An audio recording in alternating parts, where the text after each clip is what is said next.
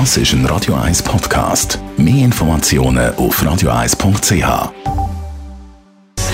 Gesundheit und Wissenschaft auf Radio 1. Unterstützt vom Kopfwehzentrum Irlande Zürich. www.kopfwww.ch es gibt neue wissenschaftliche Studie, ein Experiment im Zusammenhang mit dem Filmklassiker Titanic. Und zwar geht es um die Frage, wäre bei dem Film eben nicht doch ein Happy End möglich gewesen?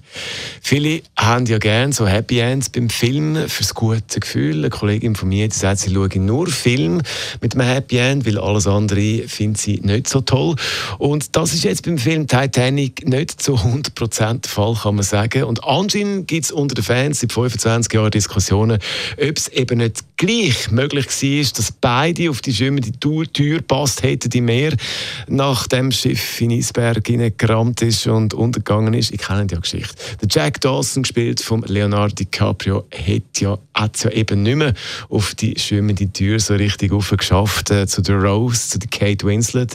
Sie ist gerettet worden, er hat es nicht geschafft. Tragisch natürlich. Der Regisseur vom Film, James Cameron, aktuell im Kino, sein zweiter Avatar-Film, hat es nach 25 Jahren jetzt die voll von dieser Diskussion, ob eben die schwimmende Tür nicht gleich genug Platz gehabt hätte für beide.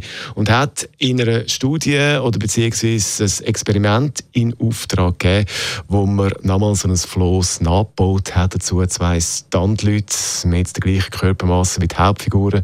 Ausgerüstet mit Sensoren im Eiswasser und hat verschiedene Methoden durchgespielt und die Überlebenschancen ermittelt. Das Fazit, keine Chance, dass eben beide in dieser Situation überlebt hätten. Im Interview sagt Cameron dann nochmal, er bereut das Ende nicht, wie es rausgekommen ist. Es hat müssen einer sterben, beziehungsweise er hat müssen sterben. Es ist wie bei Romeo und Julia, es ist ein Film über die Liebe und Opfer und Sterblichkeit. Und äh, wenn wir natürlich bei dem Thema sind, darf natürlich ein Song nicht. Das ist ein Radio 1 Podcast. Mehr Informationen auf radio1.ch.